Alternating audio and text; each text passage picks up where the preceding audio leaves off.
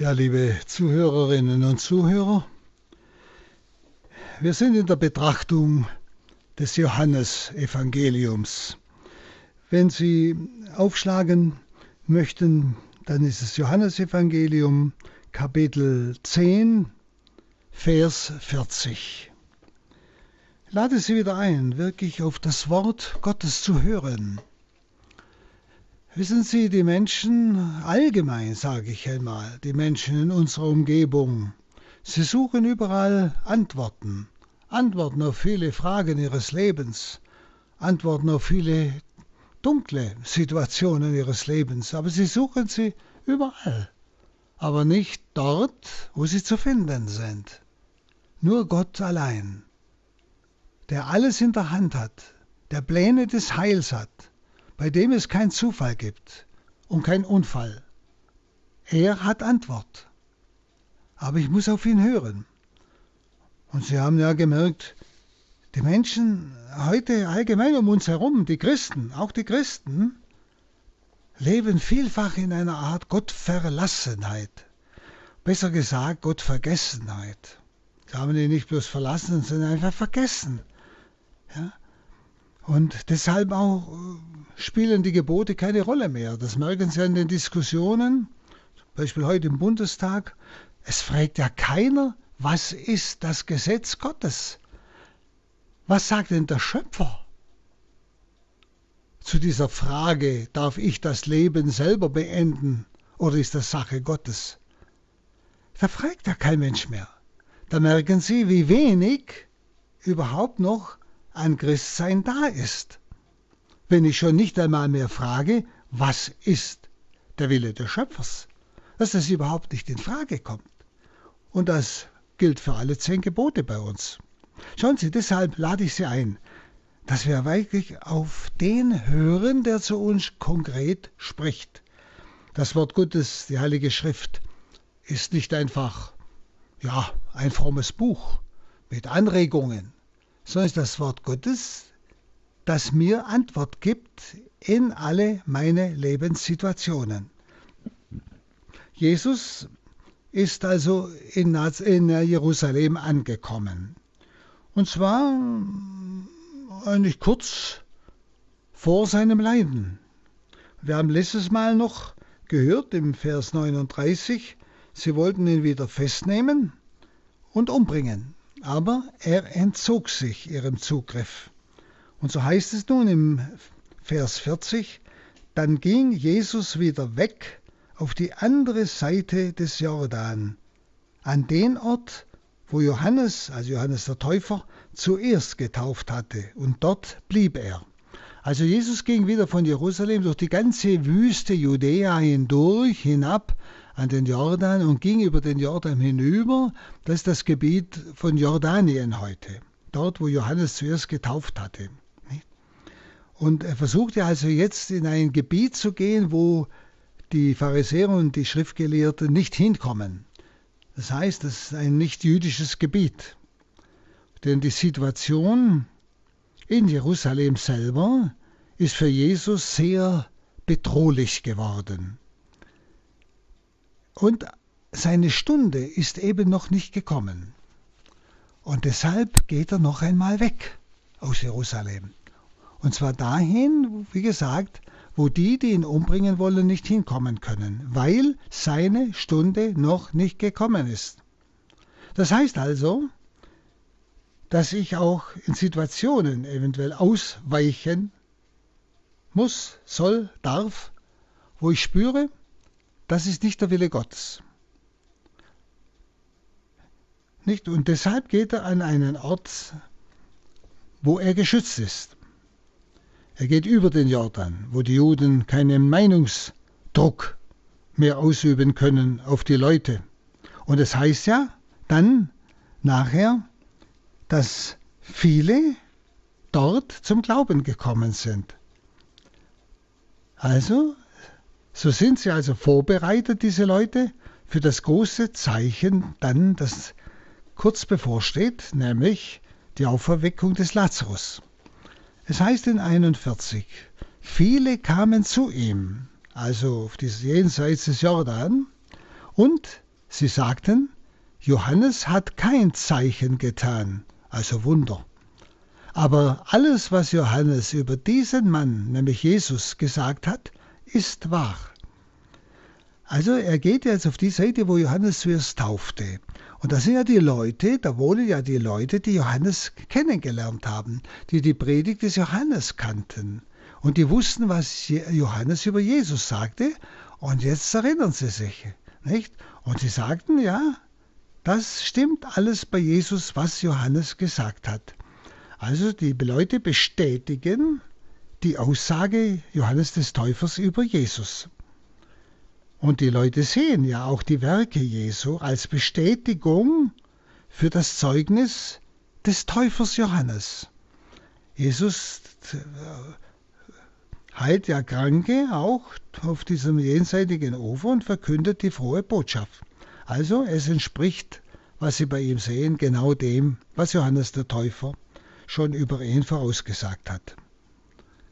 Und 42 heißt es dann, und viele kamen dort zum Glauben an ihn. Das denkt viele. Also man kann sagen, überall, wo das offizielle Judentum keine Stimmung gegen Jesus machte, kam Glaube auf.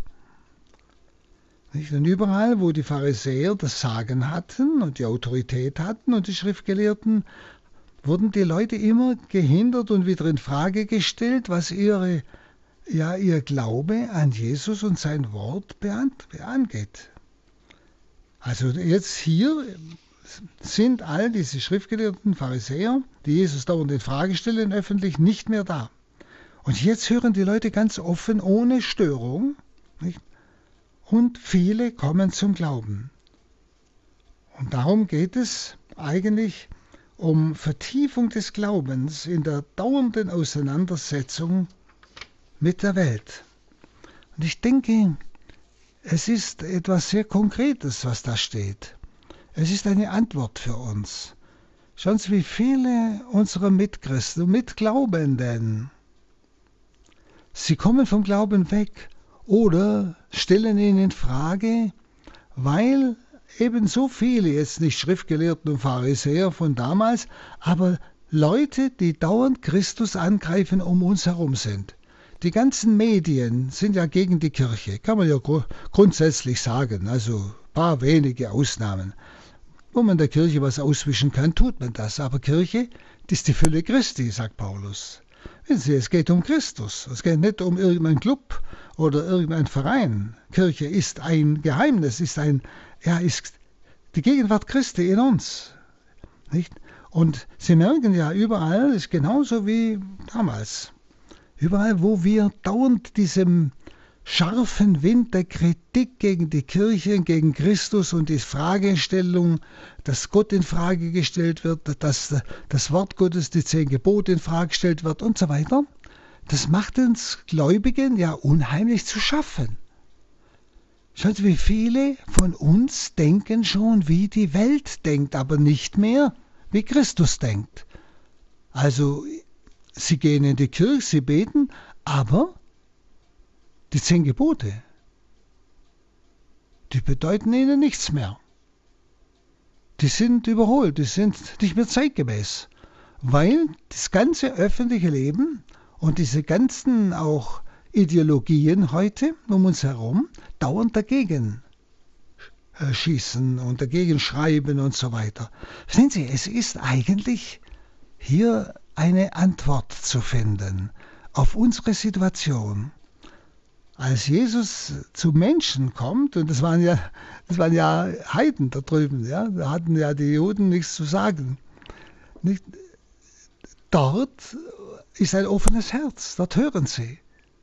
Aber dort, wo dauernd gegen Gott geschossen wird, argumentiert wird, geschrieben wird, alles in Frage gestellt wird, dort wird dem Hörenden, dem Glaubenden, es ist unheimlich schwer, treu zu bleiben, im Glauben zu bleiben.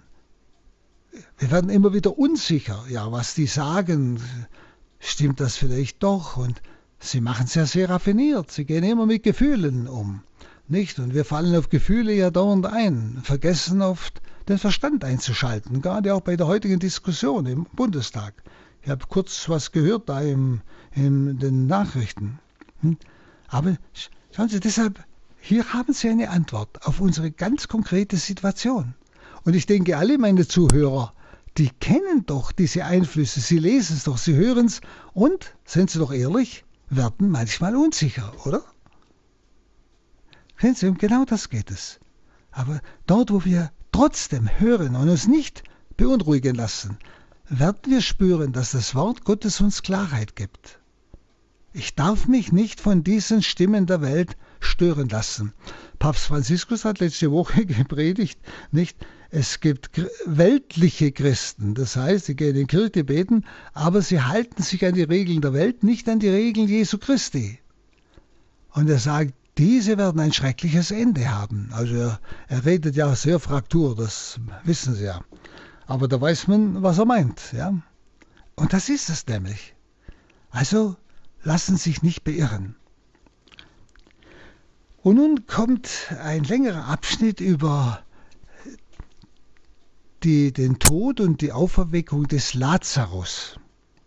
Jesus ist also jetzt, ja, man kann sagen, 30, 40 Kilometer weg von Bethanien, von Jerusalem, auf der anderen Seite des Jordan. Und in Bethanien, das ist drei Kilometer von Jerusalem weg, hinter dem Ölberg, nicht? Da wird sein Freund Lazarus krank. Er kehrte einmal wieder ein bei diesen Geschwistern, Lazarus, Maria und Martha. Und so heißt es nun im Kapitel 11. Ein Mann war krank, Lazarus aus Bethanien, dem Dorf, in dem Maria und ihre Schwester Martha wohnten. Maria ist die, die den Herrn mit Öl gesalbt und seine Füße mit ihren Haaren abgetrocknet hat. Deren Bruder Lazarus war krank. Daher sandten die Schwestern Jesus die Nachricht, Herr, dein Freund ist krank. Nicht? Sie wünschen ja, dass er kommt und ihn heilt. Als Jesus das hörte, sagte er, diese Krankheit wird nicht zum Tod führen sondern dient der Verherrlichung Gottes. Durch sie soll der Menschensohn, der Sohn Gottes, nämlich Jesus selber, verherrlicht werden. Denn Jesus liebte Martha, ihre Schwester Maria und Lazarus. Als er also hörte, dass Lazarus krank war, blieb er noch zwei Tage an dem Ort, wo er sich aufhielt. Und dann heißt es, danach sagte er zu den Jüngern, lasst uns wieder nach Judäa gehen also nach Jerusalem. Und die Jünger entgegneten ihm, aber Rabbi, eben noch wollten doch die Juden dich steinigen, und du gehst wieder dorthin. Und Jesus antwortete, hat der Tag nicht zwölf Stunden? Wenn jemand am Tag umhergeht, stößt er nicht an, weil er das Licht dieser Welt sieht. Wenn aber jemand in der Nacht umhergeht, dann stößt er an, weil das Licht nicht in ihm ist. Und er sprach und sagte zu ihnen, Lazarus, unser Freund, schläft, aber ich gehe hin, um ihn aufzuwecken. Da sagten die Jünger zu ihm, Herr, wenn er schläft, dann wird er gesund werden. Jesus hatte aber von seinem Tod gesprochen, während sie meinten, er spreche von dem gewöhnlichen Schlaf. Und darauf sagte ihnen Jesus unverhüllt, Lazarus ist gestorben und ich freue mich für euch, dass ich nicht dort war, denn ich will, dass ihr glaubt. Doch wir wollen jetzt zu ihm gehen. Und das sagte Thomas, genannt Zwilling Didymus, zu den anderen Jüngern. Dann lasst uns mit ihm gehen und mit ihm sterben. Also Jesus bekommt auf der anderen Seite des Jordan die Nachricht, von der Krankheit seines Freundes Lazarus. Aber er reagiert nicht. Sie, also, hier ist ein Wort Gottes. Wir verstehen manchmal nicht, wenn in unserem Leben so etwas Ähnliches geschieht. Martha lässt ihn wissen, dein Freund ist krank. Und sie erwartet natürlich, dass er schnell kommt und ihn heilt. Aber er reagiert nicht. Ja, er bleibt noch zwei Tage. Er wartet, bis er tot ist. Sehen Sie, wie oft treten wir an den Herrn hin, haben eine solche Bitte und haben den Eindruck, er reagiert nicht. Er wartet. Wenn Sie und jetzt von diesem Wort Gottes her, er sagt, es ist zur Ehre Gottes, was da geschieht. Von diesem Wort Gottes her erfahre ich, wenn Gott wartet und das nicht tut oder nicht gleich tut, was ich von ihm erbitten, erbeten habe oder mir wünsche, dann hat er etwas Wichtiges vor. Und zwar nicht zum Nachteil des Menschen, sondern zum Vorteil des Menschen. Um des Heiles des Menschen willen. Ja, um des Reiches Gottes willen. Gott soll verherrlicht werden. Merken Sie, das ist nicht immer ganz leicht. Und wir verstehen dann Maria und Martha, dass sie eigentlich das nicht ganz verstanden haben, dass er nicht gekommen ist. Das heißt ja nachher, wärest du hier gewesen, dann wäre er nicht gestorben. Das ist ein Vorwurf. Ja, da spüren wir es. Schauen Sie, hier haben wir eine Antwort auf Situationen, ich glaube, die jeder von uns kennt, wo wir den Herrn um etwas gebeten haben, ihm etwas mitgeteilt haben, etwas von ihm erwartet haben. Und es kam nicht. Er hat scheinbar nicht reagiert, wie hier ja sogar nicht reagiert, bis eigentlich alles verfahren war, ja, also bis er tot war. Lassen wir uns von diesem Wort ansprechen. Gott will uns mit diesem Wort ein Verstehen geben für sein Warten. Wenn er wartet und wenn er es anders fügt, als ich es wünsche, ist es zur Verherrlichung Gottes und zum Heil des Menschen, nie gegen mich, auch wenn ich es nicht verstehe. Schauen Sie, das ist diese Antwort, die Antwort Jesu auf sehr konkrete Situationen unseres Lebens. Nicht? Nicht? Also, er sagt, diese Krankheit soll Gott und auch Jesus verherrlichen.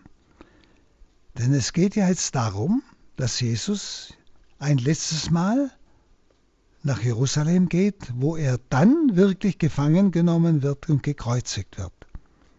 Aber damit diese Jünger glauben können, dass er nicht im Tod bleibt, wenn er schon Tote erwecken kann, dann kann er auch selber auferstehen, dass sie das glauben können, was er ihnen immer wieder gesagt hat. Er wird gekreuzigt, aber er wird am dritten Tage auferstehen. Das heißt immer, sie verstanden das nicht was er mit Auferstehen meint. Und deshalb geht jetzt seiner eigenen Auferstehung die Totenerweckung voraus. Er will durch ein Ereignis sie in, äh, ja, in ihrem Glauben stärken für eine Situation, die vor ihnen liegt, in der sie verzweifeln könnten, in der sie davonlaufen könnten, in der sie Gott die Treue brechen könnten. Verstehen Sie, auch da muss ich einmal in mein Leben hineinhören, dass Gott manchmal Zeichen setzt, mich etwas erfahren lässt, damit ich nachher bei dem, was dann sich ereignet, dass ich dann nicht verzweifle, dass ich dann aufgrund des Zeichens, das ich erfahren habe, der Erfahrung, die ich gemacht habe, die viel schwierigere Situation, die vor mir liegt, ungebrochen durchstehen kann. Merken Sie es, auch hier in, in dieser scheinbaren Erzählung, die ja Gottes Wort ist, will er uns etwas Wichtiges sagen. Und das kann für manchen von uns vielleicht sogar im Augenblick sehr entscheidend sein. Nicht? Und dann, wie gesagt, als Lazarus tot ist, macht sich Jesus dann auf den Weg. Und wir spüren, die Jünger haben Angst. Denn sie rechnen jetzt gar nicht mehr mit irgendetwas wie Totenerweckung des Lazarus, denn er ist jetzt tot, also fertig. Und es geht Jesus trotzdem. Nicht? Und die Jünger meinen, er geht wieder nach Jerusalem, also nach Judäa, was er ja tut. Nicht? Und sie verstehen das nicht. Gerade wollten sie dich noch steinigen, warum gehst du jetzt trotzdem hin? Denn der Lazarus, haben, den haben sie abgehakt, der ist ja tot. Nicht? Da braucht man nicht mehr hingehen, so ungefähr. Nicht? Sie hatten Angst. Und Bethanien liegt ja in Judäa, nicht? wo sie ihn ja steinigen wollten. Und deshalb sagt er dann Thomas, wir gehen mit ihm und sterben mit ihm. Also, sie rechnen jetzt genau damit. Aber sie rechnen nicht mehr mit dem, warum Jesus nach Judäa geht. Nämlich, um ihnen ein großes Zeichen zu setzen, die Auferweckung des Lazarus. Damit sie dann, wenn das ganz Große kommt, sein Tod, dass sie glauben können, was er ihnen vorher schon gesagt hat dass auch er vom Tode stehen wird. Und gerade auf diesem Hintergrund will also Jesus zeigen, dass er Herr über Leben und Tod ist. Er will also den Jüngern die Angst nehmen vor seinem eigenen Leiden und Sterben, dass sie nicht verzweifeln brauchen, dass es der ist, der der Herr ist, auch über den Tod.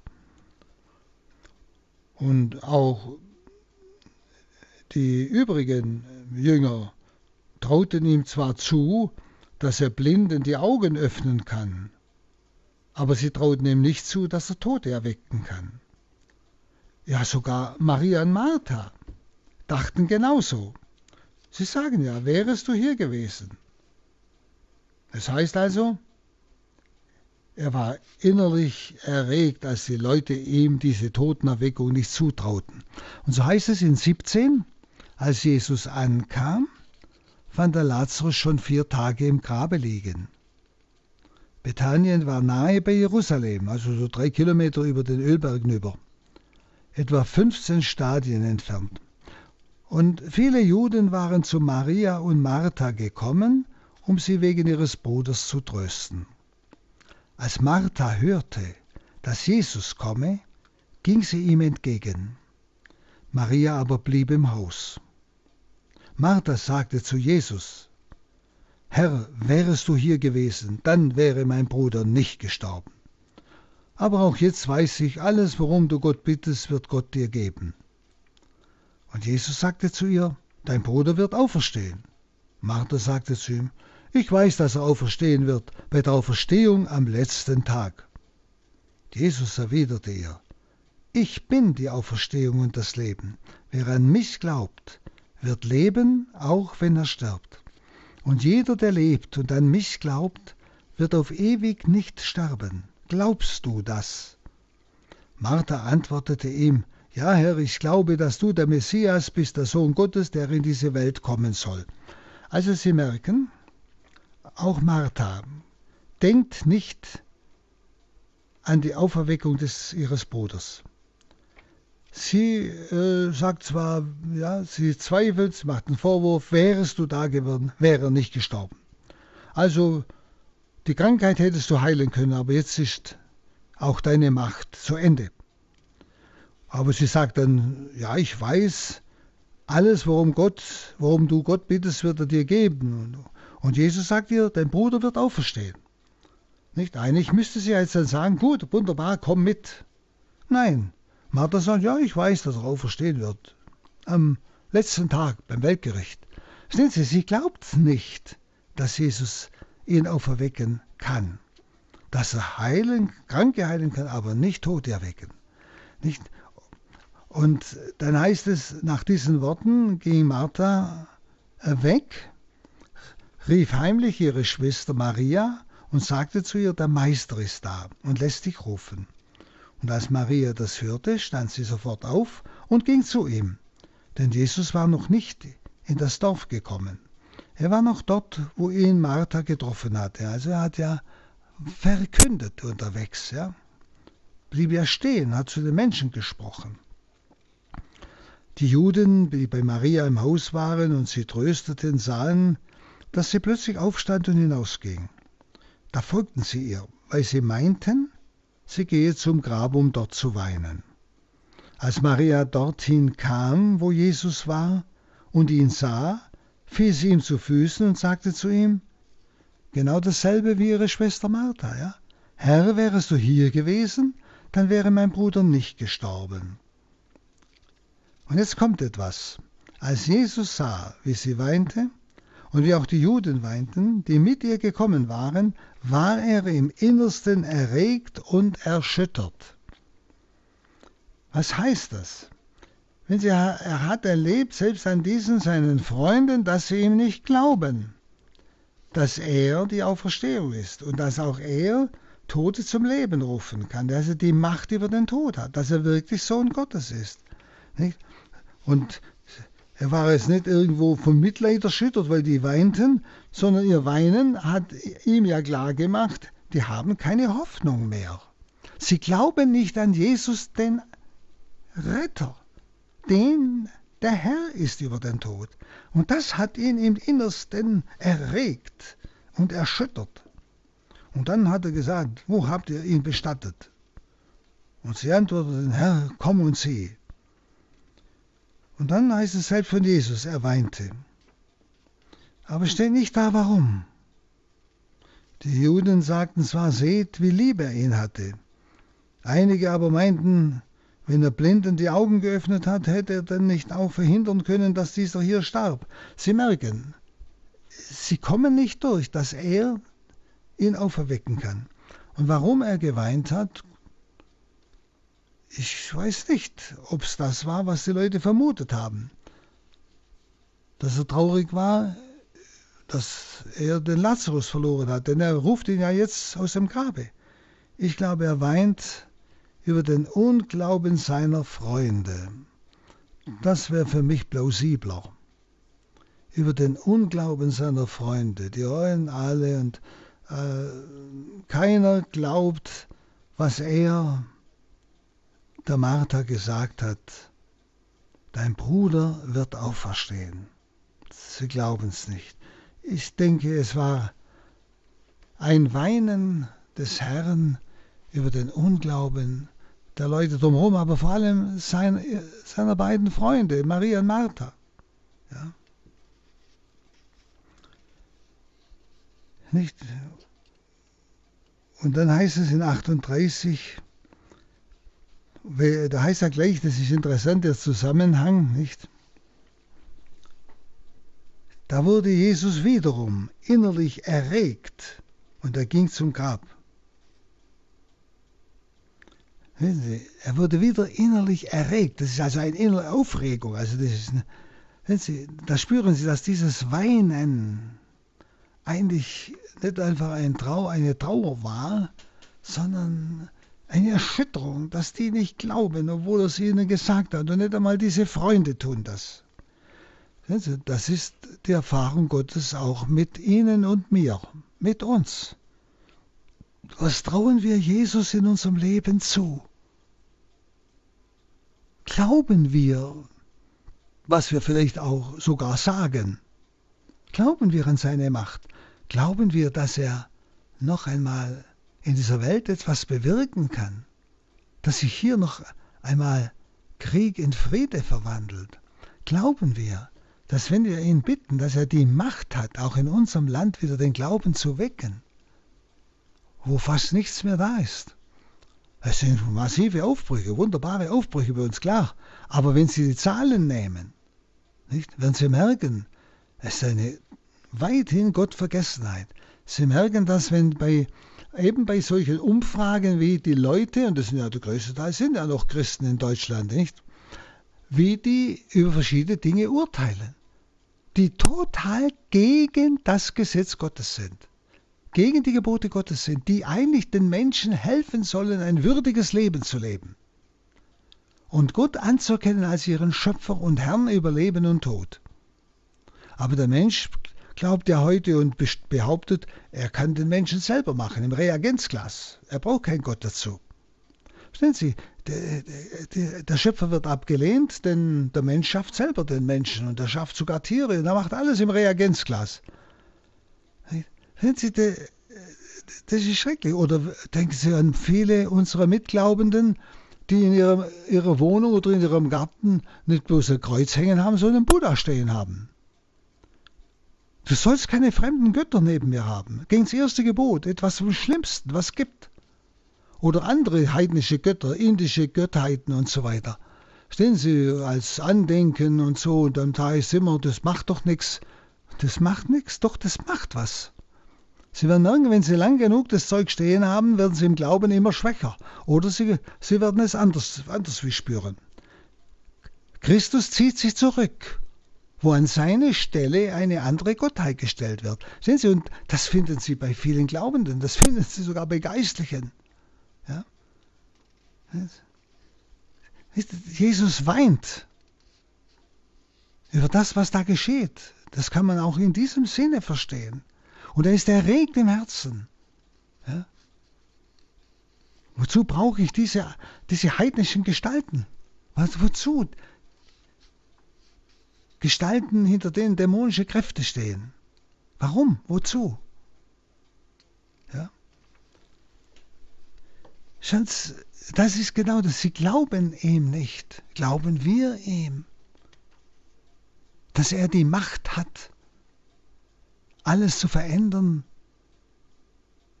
wenn wir in Treue zu ihm stehen, wenn wir ihn darum bitten, wenn wir ihn durch uns handeln lassen.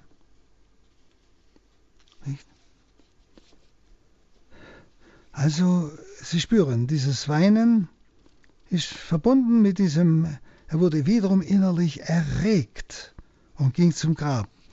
Und dann sagt er wirklich in einem Imperativ, nehmt den Stein weg.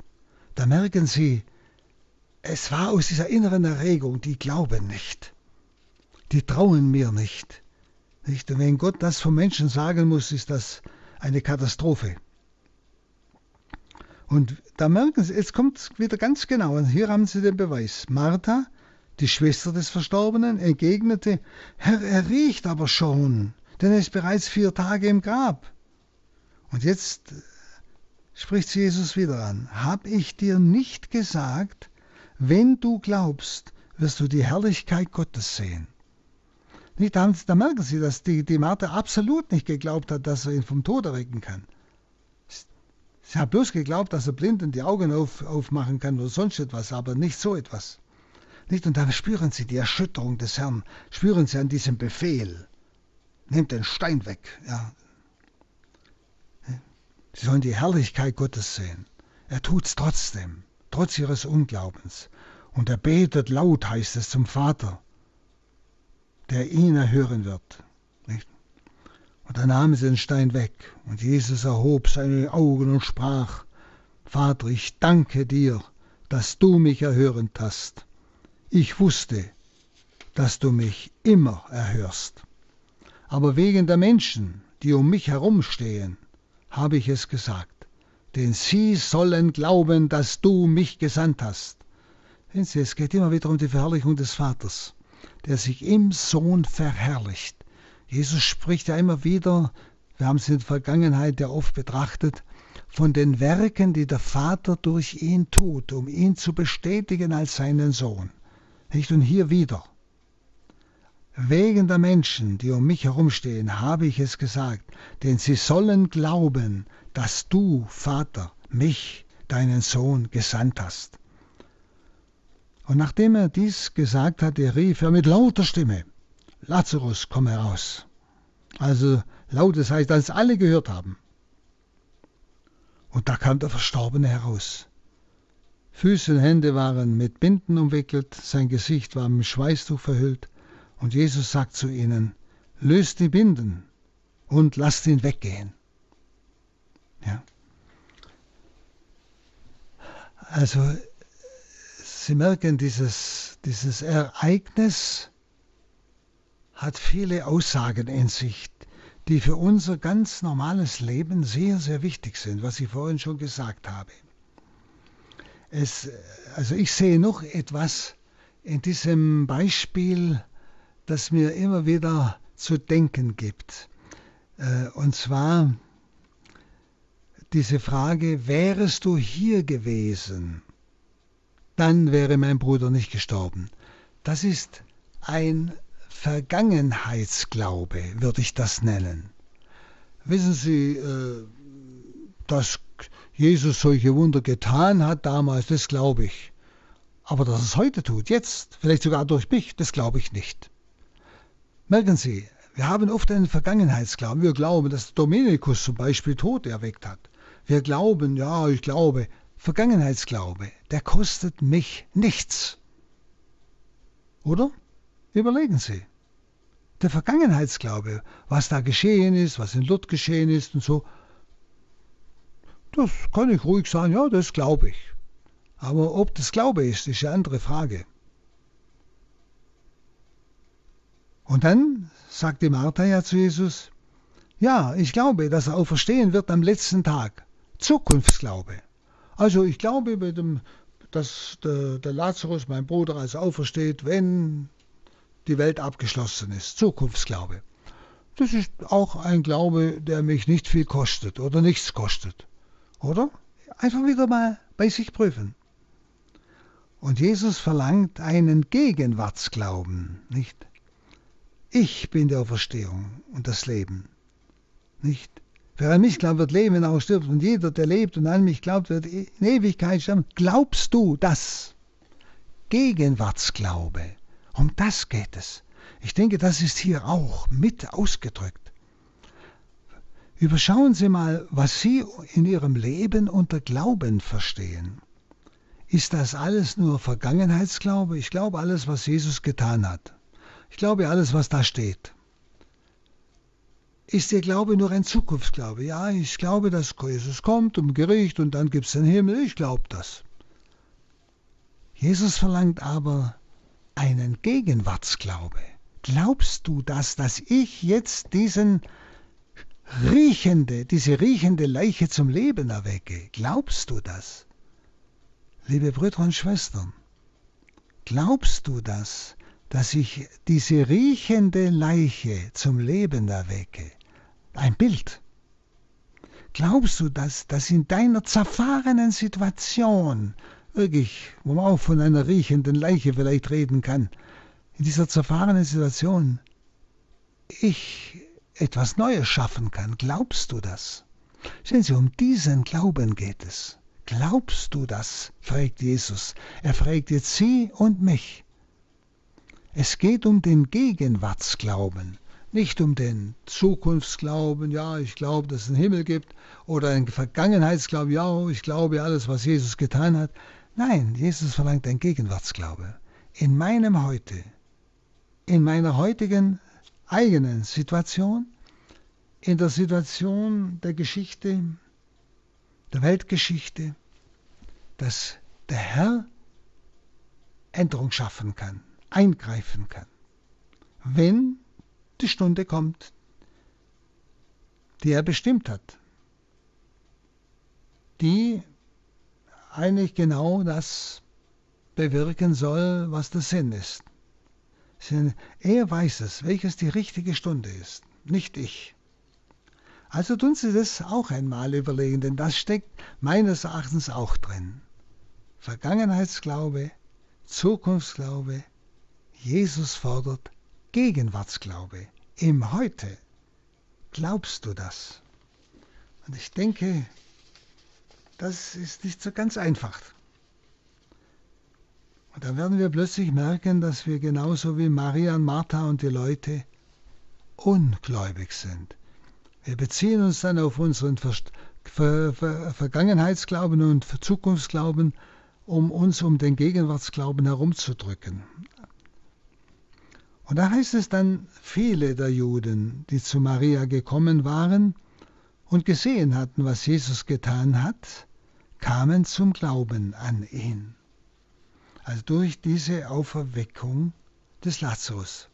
Aber wir müssen uns klar sein, der Sinn war, er hat sie getan zur Verherrlichung des Vaters und für die Jünger, die Jünger, die mit ihm gezogen sind, die ja Angst hatten jetzt, wenn er wieder jetzt in Judäa ist, weil sie ihn steinigen wollen. Nicht? Und für sie hat er das Zeichen gesetzt. damit sie dann das größere Ereignis, seinen eigenen Tod, verkraften können, glauben können, dass auch er zum Leben zurückkehrt. Dann der Vers 46. Aber einige von ihnen gingen zu den Pharisäern und berichteten ihnen, was er getan hatte, nämlich die Auferweckung des Lazarus. Also wie gesagt, einige, die dabei standen, gingen dann zu den zuständigen Behörden, würde man heute sagen, kirchlichen Behörden, nicht, aber damals die Pharisäer, und haben von dieser Auferweckung des Lazarus berichtet.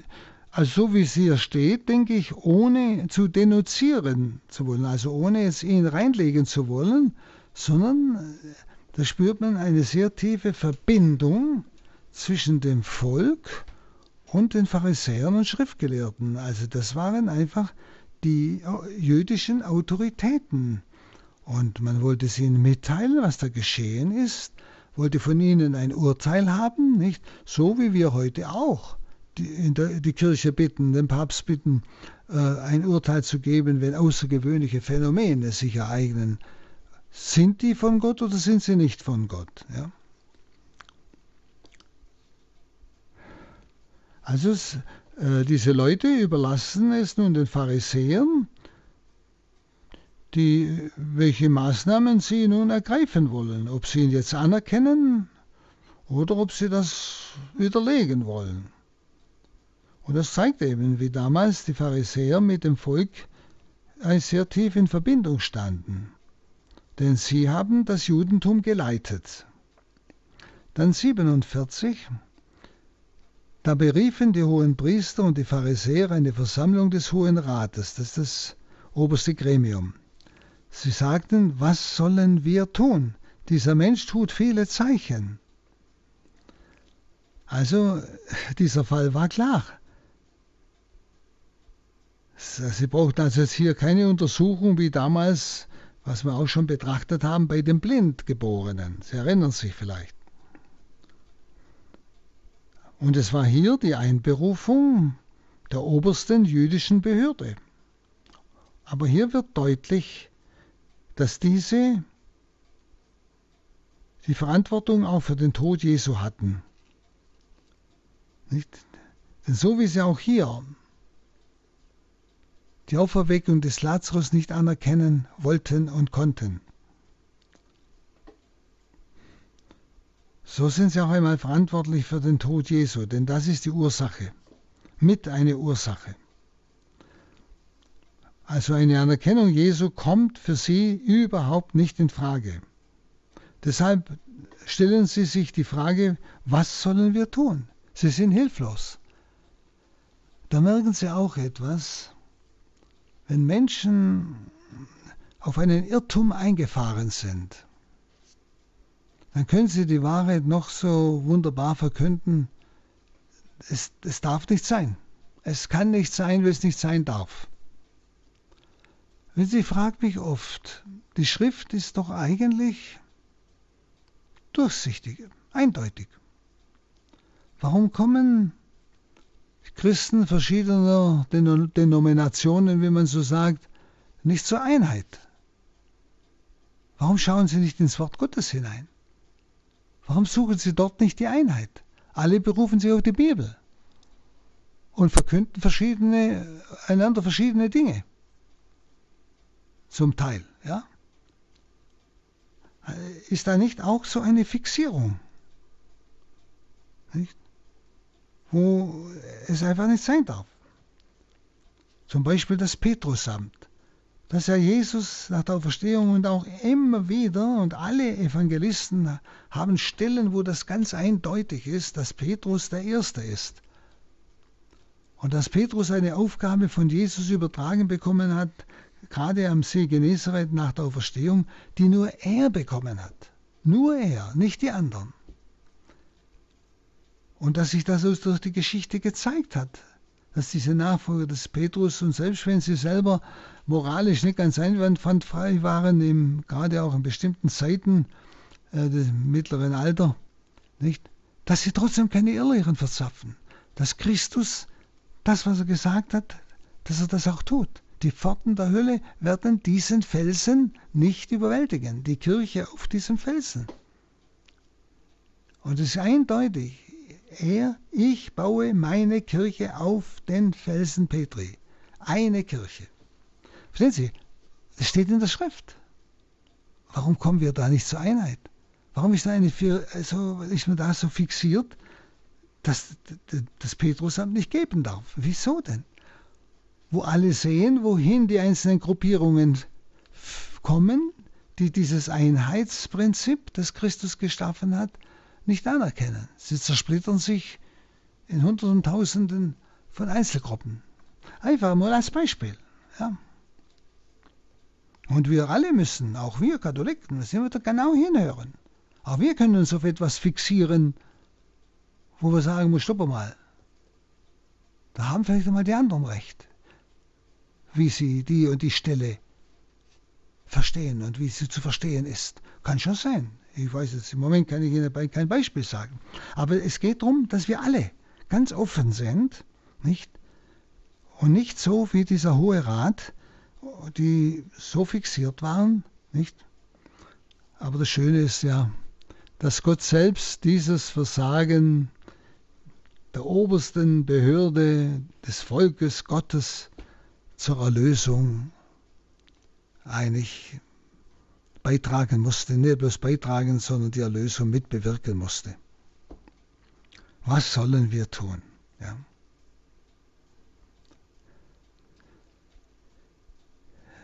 Dann 48. Wenn wir ihn gewähren lassen, werden alle an ihn glauben. Dann werden die Römer kommen und uns die heilige Stätte und das Volk wegnehmen. Also jetzt fangen Sie an fantasieren. Jetzt versuchen Sie äh, diese absolute Ablehnung Jesu, es darf nicht wahr sein, was der tut, versuchen Sie nun in Ihrer Fantasie zu begründen. Was hat das für Konsequenzen? Was hat das für Folgen, wenn alle an ihn glauben? Also Israel ist ja von den Römern besetzt, ist eine Besatzungsmacht und die Römer, die beherrschen das ganze Land, nicht? Und die Israel will frei werden will wieder als eigenes Gottesvolk leben können. Das ist immer der Hintergrund. Und deshalb hat sich auch die ganze Idee vom Messias total verweltlicht. Sie erwarten nur einen weltlichen Messias, der die Römer vertreibt und wieder diesen Gottesstaat aufbaut. Der hat sich so fixiert drauf aufgrund dieser geschichtlichen Situation. Nicht? Also Sie stellen sich jetzt die Folgen vor, versuchen also eine Begründung für Ihre Frage, was sollen wir tun? Ja, das darf einfach nicht wahr sein, dass der Tod erweckt. Sie stellen sich die Frage vor, also, wenn Sie Jesus gewähren lassen, dann kommt es zu Volksbewegungen. Ja, dann greifen die Römer ein. Und dann wird der Ort und die Städte, also das heißt Jerusalem, der Tempel, nicht zerstört. Also mit dem Wort Ort ist der Tempel gemeint und mit dem Volk nicht, ist die religiöse Freiheit des jüdischen Volkes gemeint. Ja? Wenn er sagt, wenn, wenn wir ihn gewähren lassen, werden alle an ihn glauben, dann werden die Römer kommen und uns die heilige Stätte, das ist der Tempel und Tempelberg, und das Volk wegnehmen. Das ist gemeint. Die religiöse Freiheit des jüdischen Volkes.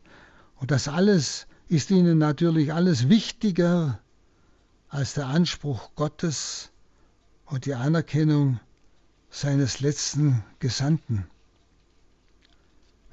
Sie erkennen ihn nicht. Also sie fangen jetzt an fantasieren, versuchen also ihre festgelegte Meinung zu begründen. Überlegen Sie mal, das ist doch auch ein ganz interessantes Beispiel, wie wir das auch aufmachen. Wenn wir uns auf irgendetwas irgendwo fixiert haben, wir können nicht mehr richtig hören, was wirklich wahr ist wenn es andere sagen. Wir sind fixiert und versuchen für unsere Fixierungen alle möglichen Begründungen. Statt dass wir einfach sagen, gut, ich höre mal hin, was die anderen sagen. Ich will mal hören, wo die Wahrheit steckt.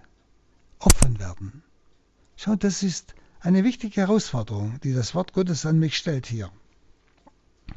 Dann der Vers 49. Einer von ihnen Kaiaphas, der hohe Priester jenes Jahres, sagte zu ihnen, ihr versteht überhaupt nichts. Also ein sehr massives Wort. Ihr bedenkt nicht, dass es besser für euch ist, wenn ein einziger Mensch für das Volk stirbt, als wenn das ganze Volk zugrunde geht. Was heißt das? Der hohe Priester weiß also den richtigen Entschluss. Dieses Wort in jenem Jahr, nicht? Der hohe Priester in jenem Jahr.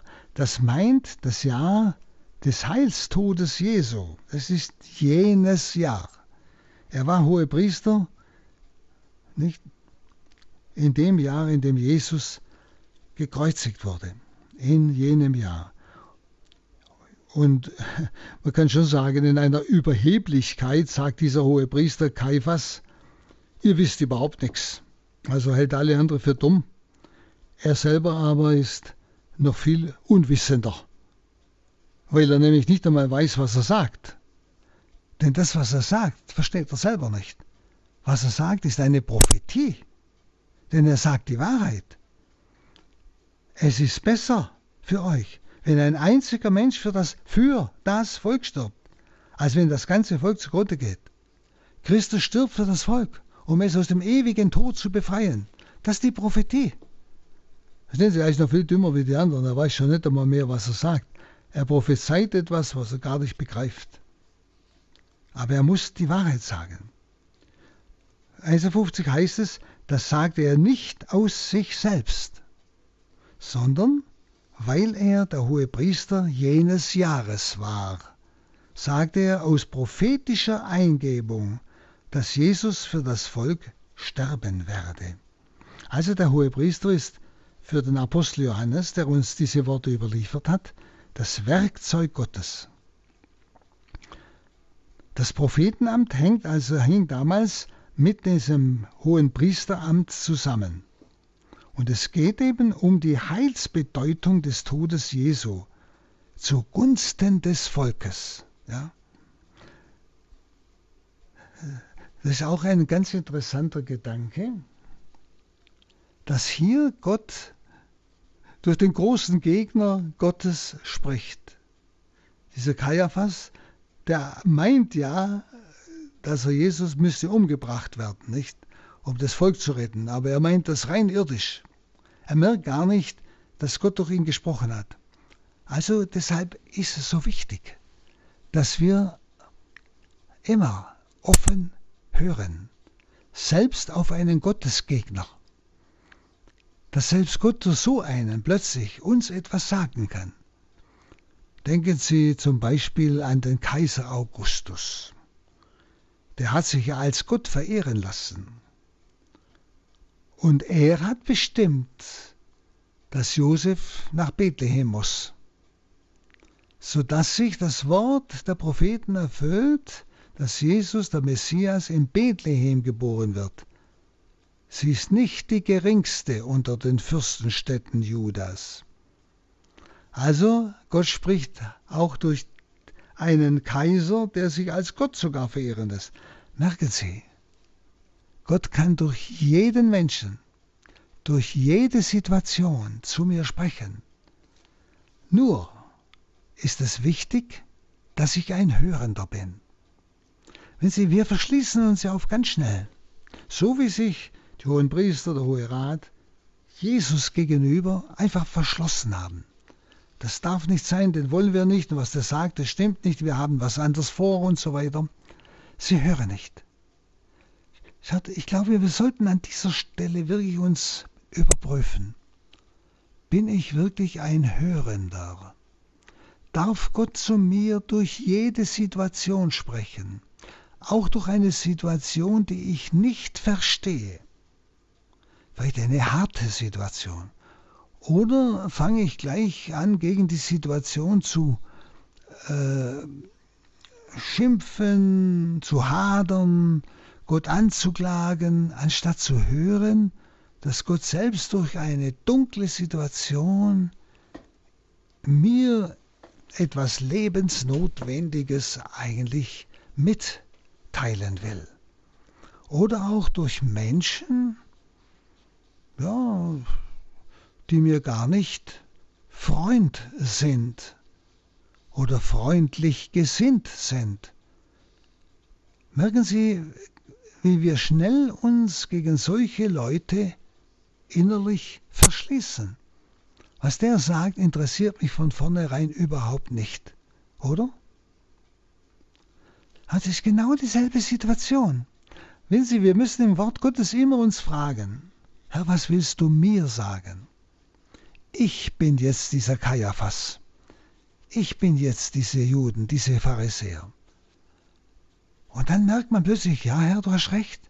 Ich habe ja genau dieselbe Haltung gegen bestimmte Menschen. Genau dieselbe Haltung. Ich höre auf dich in bestimmten Menschen überhaupt nicht. Und dann gibt es ein Erschrecken und dann kann es eine Bekehrung geben. Merken Sie, wie schnell wir über diese Texte, die ja Wort Gottes sind und uns helfen wollen, unser Leben zu leben, Antwort geben wollen auf Situationen, die wir menschlich nicht verstehen. Und wir lesen drüber weg, weil wir es nicht betrachten. Wir hören nicht hin. Wir hören das Wort Gottes oft nicht persönlich. Er spricht jetzt zu mir. Ich bin dieser Pharisäer. Herr, habe ich wirklich diese Haltung dir gegenüber? Im Blick auf Menschen, im Blick auf Situationen? Merken Sie es, da ist einiges drin. Und gehen Sie nicht leicht drüber weg. Das Wort Gottes will mich öffnen, damit Gott zu mir sprechen kann. Dann äh, 52. Aber er sollte nicht nur für das Volk sterben, sondern auch um die versprengten Kinder Gottes wieder zu sammeln. Also Johannes bringt uns einen neuen Gedanken. Er sagt, nicht für die Welt, sondern er meint das eschatologische Israel, ja, um das Volk Gottes wieder zu sammeln. Das ist die Kirche. Deshalb gibt er sein Leben hin. Jetzt kommt das neutestamentliche Gottesvolk, die Kirche. Denn der Herr führt das zerstreute Israel wieder zusammen. Er sieht also die Ankündigung eines neuen Gottesvolkes, und zwar aus Heiden und Juden.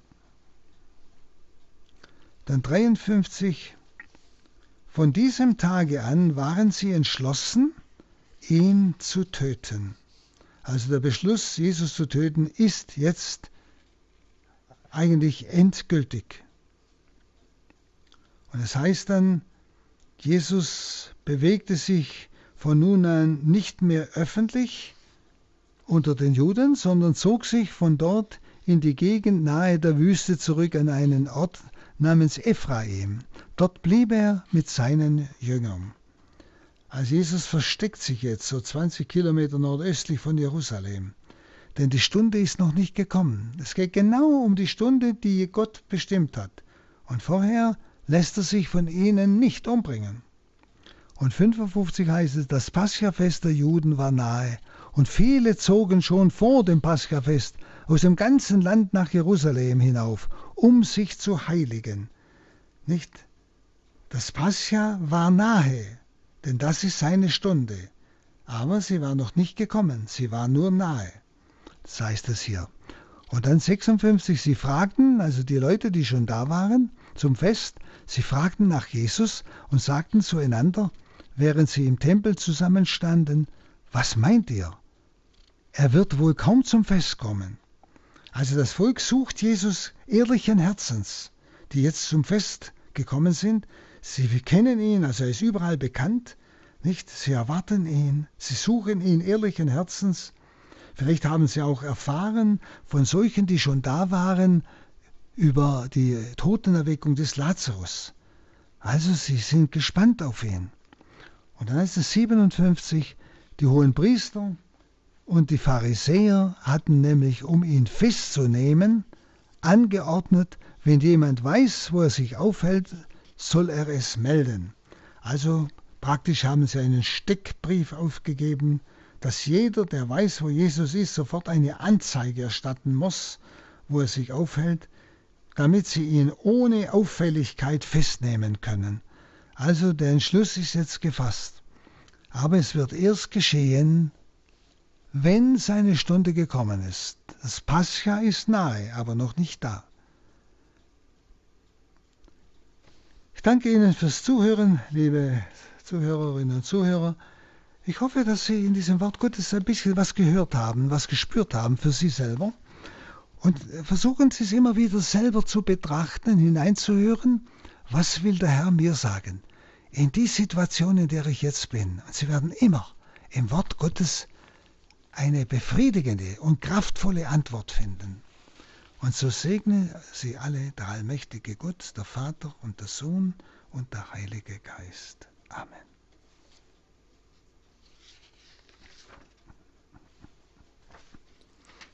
Das war die Sendung Credo. Wir danken Pater Hans Buhr aus Hochaltingen ganz herzlich und wünschen ihm weiter alles Gute für seine unermüdliche und segensreiche Verkündigung und Exegese.